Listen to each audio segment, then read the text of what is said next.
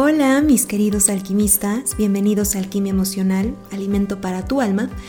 Y hoy vamos a hablar sobre qué hacen las familias sanas. Basta mencionar que ninguna familia es perfecta. Sin embargo, hay cosas que puedes hacer para sanar la dinámica de tu familia en muchos aspectos. Estos puntos lo puedes extender a tu familia inmediata, como tu pareja e hijos, como también extenderlo a tu familia afuera de tu, de tu círculo interno. Y bueno, quería hacer este podcast especialmente porque en este tiempo de crisis y aislamiento, lamentablemente, tenemos que tener estas herramientas y aprovechar el tiempo que vamos a estar con nuestra familia o gente más cercana y te invito a que en estos momentos de estar en casa te des la oportunidad de sanar, fortalecer, construir y demostrar el amor que les tienes a tus seres queridos. A veces la convivencia no es fácil cuando están todo el día juntos y más con el estrés externo, pero lo que quiero dar a entender aquí es que aproveches este tiempo y no lo desperdicies en quejas, al contrario. Así que empecemos. En constelaciones o en familia sistémica vemos la importancia que tiene la familia en nuestra vida.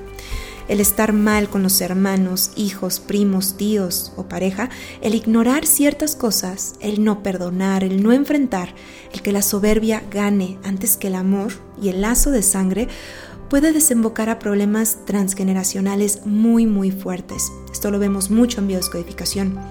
Acuérdate que lo que no se hace consciente y no se repara, se repite. Y si no le quieres dejar problemas a tus hijos, resuelve tus problemas, tus propios problemas con tus hermanos, primos y tíos. ¿Y qué decir de los padres? Eso está de más decirlo porque lo he enfatizado en muchos de los podcasts, pero aquí vamos a hablar un poco más de la pareja, hijos, hermanos, primos, tíos, etc. Así que empecemos. Las familias sanas hacen lo siguiente. Número uno, hablan sobre sus problemas.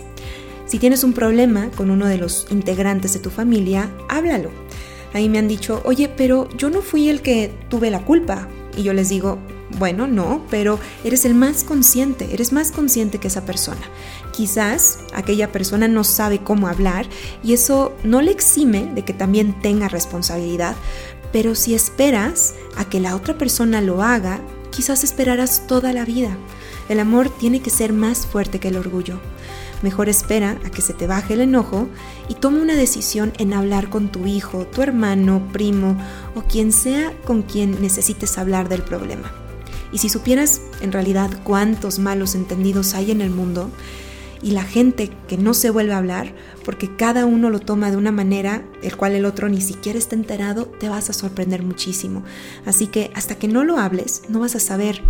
Y bueno, también hay veces que la persona no va, no va a cambiar, quizás va a seguir igual, porque no está en un nivel de conciencia más alto hasta que él se dé cuenta o ella se dé cuenta. Pero al menos tú quisiste hablar, quisiste limpiar tu corazón de asperezas y respetar la forma de ser del otro. Al fin y al cabo, es tu familia. Número 2. Se apoyan unos a otros.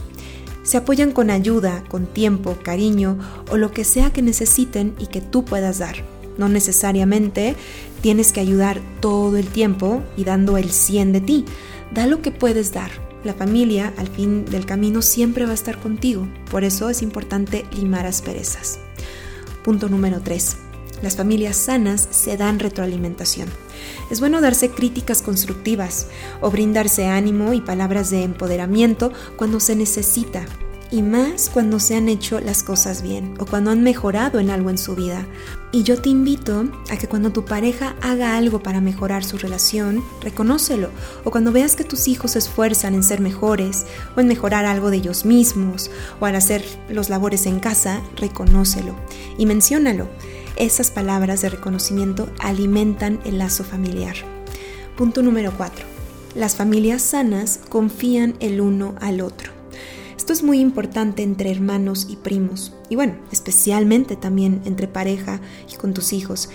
Hay unos que confían más que en otros, pero es necesario ver si en caso de que no haya tanta confianza, hablarlo y ver la razón.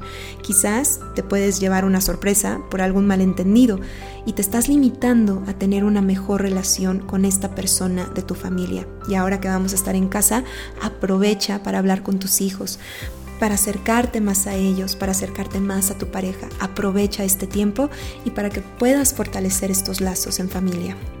Punto número 5. Las familias sanas pasan tiempo juntos para conectar. Aprovecha el tiempo que tienes con tu familia para hacer una actividad juntos, jugar a un juego de mesa, hablar sobre temas que nos habían tocado o hablado, cocinar, leer juntos, contarse anécdotas familiares, etc. Todo esto, aunque sean actividades pequeñas, hacen que la confianza se fortalezca y que se conozcan mucho más. Acuérdate que la vida está hecha de momentos. Así que, ¿qué momentos quieres construir tú en esta etapa mundial que estamos pasando? Acuérdate que existe el mundo externo, pero también hay un mundo interno. Crea un mundo con tu familia esta temporada en casa. Y claro, no pierdas contacto si vives lejos con tus familiares y si vives cerca tampoco. Planea momentos en el año o en el mes para juntarse. Entre más tiempo pasen juntos, mejor será el lazo. Punto número 6. La familia sana se demuestran cariño y afecto. Hay personas que no son tan expresivas, pero hay muchas maneras de demostrarle a tus seres queridos que los quieres. Puede ser con solo pasar tiempo con ellos o estar más en contacto o una llamada de, oye, solo quería saber cómo vas, cómo te sientes y dejar que la persona te platique.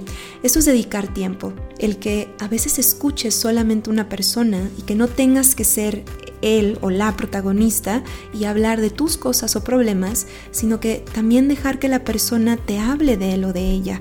Hay también personas que me dicen, hace tiempo que no hablo con mi hermano o con mi mejor amigo, pero bueno, el otro día le di un like a su foto. Y a ver, no te equivoques, eso no es dedicar tiempo. Dedicar tiempo es, si esta persona no está contigo, hablar por teléfono. Si es que esta persona, como te decía antes, no vive cerca de ti y está un poco lejos, en, lugar de solamente darle un like, mejor háblale y oye, ¿cómo estás? ¿Qué ha pasado contigo? Quiero escucharte. ¿Cómo te sientes? Eso también es dedicar tiempo. Punto número 7. Las familias sanas ponen sus límites.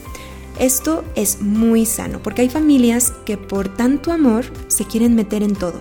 Y el poner límites hasta donde puedan aconsejarte o decirte cualquier cosa es también muy sano. Hay familias que no es por tanto amor, sino simplemente se meten mucho en la vida del otro y tenemos que darnos cuenta que tenemos que darle el espacio a cada uno para decidir, porque las familias sanas ponen límites. Y bueno, mis queridos alquimistas, esto es todo por hoy. Espero que les haya ayudado mucho estos consejos. Y si quieren una terapia, mándenme un mail a info.mariferperez.com y síganme en mis redes sociales como Marifer Psicóloga. Les mando a todos un abrazo lleno de alquimia y nos estamos escuchando aquí mismo en el siguiente podcast.